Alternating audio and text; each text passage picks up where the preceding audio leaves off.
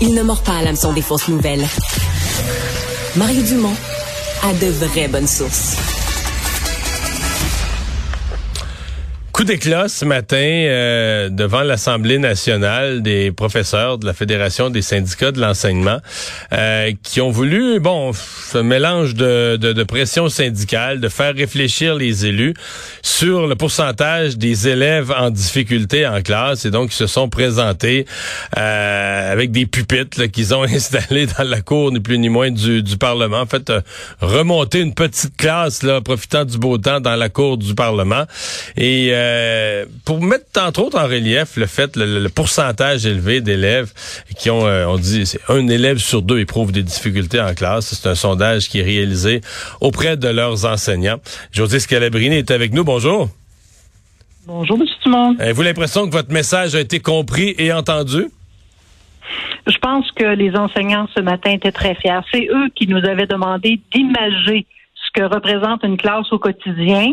Nous, avant de faire ça, on s'est dit, ben, on va aller chercher des données. Et c'est pour ça que rapidement, on avait fait un sondage et plus de 10 500 enseignants en quelques semaines, quelques jours, nous ont répondu et c'est ces résultats-là qu'on est allé livrer ce matin. C'est-à-dire que euh, il y a un pourcentage d'élèves qui ont besoin continuellement de l'intervention de l'enseignant, d'appui de l'enseignant, de l'aide de l'enseignant. Il y en a d'autres que c'est à l'occasion et il y en a d'autres qu'ils fonctionnent normalement. Et cette image-là, on l'a voulu avec des chandails verts, jaunes et rouges. Ce qui nous amenait à dire que 48% de nos élèves ont besoin de l'intervention de l'enseignante régulièrement, euh, continuellement, ce qui fait que dans notre sondage, les enseignants nous disaient il y a 37% de mon temps, moi, 37% où je ne suis plus une enseignante. C'est toute autre tâche connexe, mais je ne suis plus une enseignante. Donc, l'image était belle, euh, l'accueil était bon. Vraiment, euh, tous les partis d'opposition sont venus nous saluer, sont venus nous dire bonjour, voulaient venir comprendre quelle était l'image qu'on avait amenée. Fait que oui, ce matin, c'est une belle réussite. Vous, venez de me dire, ouais, vous venez de me dire tous les partis d'opposition. Je peux pas, vous peux pas croire que certains euh, députés et ou ministres du gouvernement sont pas allés vous faire un clin d'œil aussi. Euh, on avait espoir, les gens ont beaucoup attendu, mais euh, à part avoir vu passer M. Dubé qui nous a envoyé la main en débarquant de sa voiture, non, il n'y a pas eu d'autres personnes du parti au pouvoir présentement. Mais c'est pas qu'on n'était pas visible. Ça, je, comprends. On était très visible. C'était quoi le message? Est-ce que c'est un message euh, dans le cadre des négociations euh, qui sont en cours ou est-ce que c'est un message sur, euh, sur l'éducation avec un grand E, là? C'est un message, premièrement, sur l'éducation, parce que ça fait des années et des années qu'on dit que la composition de la classe telle qu'elle est présentement, gérée comme elle était gérée il y a 20 ans, 30 ans, ça fonctionne plus. Qu'il faut trouver une autre façon de revoir notre composition de la classe. Et effectivement, on est en négociation, on se le cache pas, c'est une réalité. Une négociation où la présidente du Conseil du Trésor a envoyé le message dernièrement que, à part l'aide à la classe, fallait abandonner toute autre demande. Mais nous, les enseignants nous disent non, c'est pas vrai. L'aide à la classe, on l'a voulu. On l'a espéré, on l'a souhaité, on l'a travaillé ensemble. Et c'est une des belles preuves que quand la partie syndicale et euh, le ministère ou le cabinet travaillent ensemble, on peut trouver des solutions qui sont bonnes. Mais les enseignants nous disent faut aussi revoir la composition de la classe. Et c'était le message qu'on a envoyé ce matin. La lourdeur de la tâche, les enseignants en peuvent plus. C'est pas pour rien que nos enseignants nous quittent avant le 35 ans même si on vient lui faire des belles promesses, là, au lieu de partir à la retraite, s'il reste, on va leur donner un beau montant d'argent.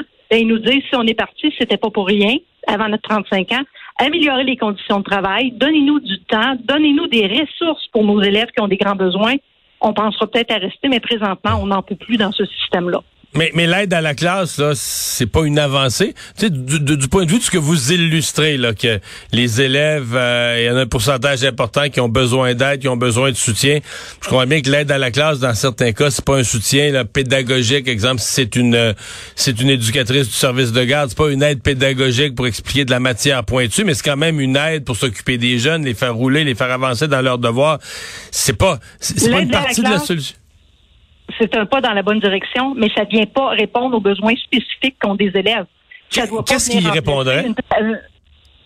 Ben, c'est de, de, premièrement, si dans ma classe, les problèmes pédagogiques, j'ai moins d'élèves, je vais être capable de les régler immédiatement avant qu'ils deviennent trop gros. Oui, mais on manque d'enseignants. Je crois on manque d'enseignants. Quand vous dites des groupes moins gros, moins d'élèves, c'est comme si c'est comme si c'était un problème, mais quand vous le dites, on entend tous, ben il n'y aura pas de solution. C'est sûr que c'est quelque chose de pas faisable. On manque de profs. Ben c'est sûr qu'il va y avoir des solutions parce que de toute façon, présentement, là, tout dépend des commissions scolaires. Ça joue entre 30 et 50% d'enseignants qui sont non légalement qualifiés. Donc, pour nous, il faut trouver une façon de les garder. Ces gens-là qui ont levé la main, là, puis qui sont venus nous rejoindre dans le système, faut s'arranger dans leur insertion professionnelle pour pas qu'ils aient le goût de quitter. faut les garder en place, donc faut leur donner euh, des, euh, une insertion professionnelle et des conditions qui vont faire qu'ils vont avoir le goût de rester et d'aller se former dans toute la dimension pédagogique qui leur manque. Et euh, nous, on pense que c'est en repensant la composition de la classe, en faisant que des professionnels et du soutien viennent aider dans leur classe quand ils ont des problèmes à accompagner certains élèves. Et on est là pour trouver les solutions avec le gouvernement.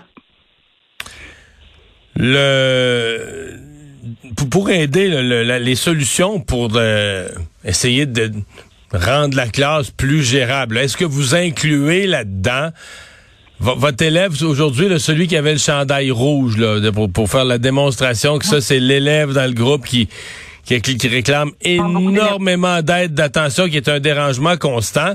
Est-ce que vous, allez jusqu'à dire qu'il faudrait revenir à des groupes, euh, des groupes particuliers, parce qu'on a vraiment insisté depuis quelques décennies sur l'intégration dans les groupes réguliers des enfants, soit faibles en apprentissage, soit tumultueux en comportement, mais à dire faut les rentrer dans la classe régulière, des classes spéciales, on n'en veut plus. C'était l'ancien temps, c'était de l'exclusion, maintenant on est dans l'inclusion.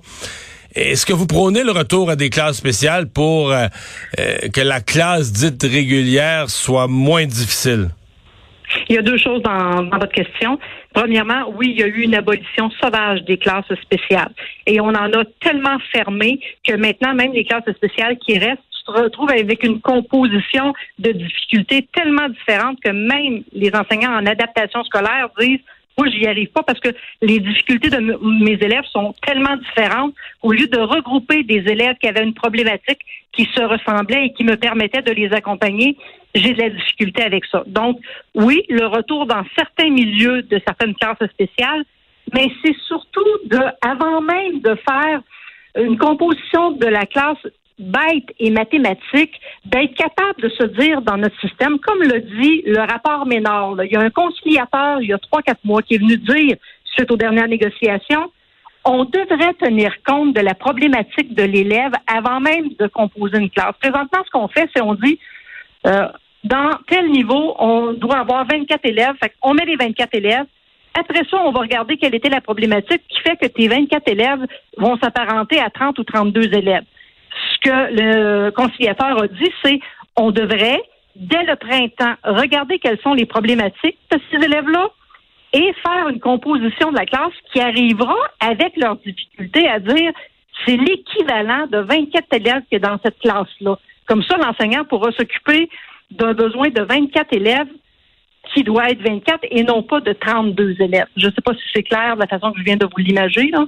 Ouais, mais on comprend que c'est c'est assez complexe, mais on comprend aussi que c'est pas du mur à mur. non, mais que vous vous êtes prête, vous dites euh, on a fermé trop vite et trop euh, d'une façon trop radicale des classes spéciales. Donc euh, l'idée de revenir avec des classes spéciales, vous n'êtes pas contre ça?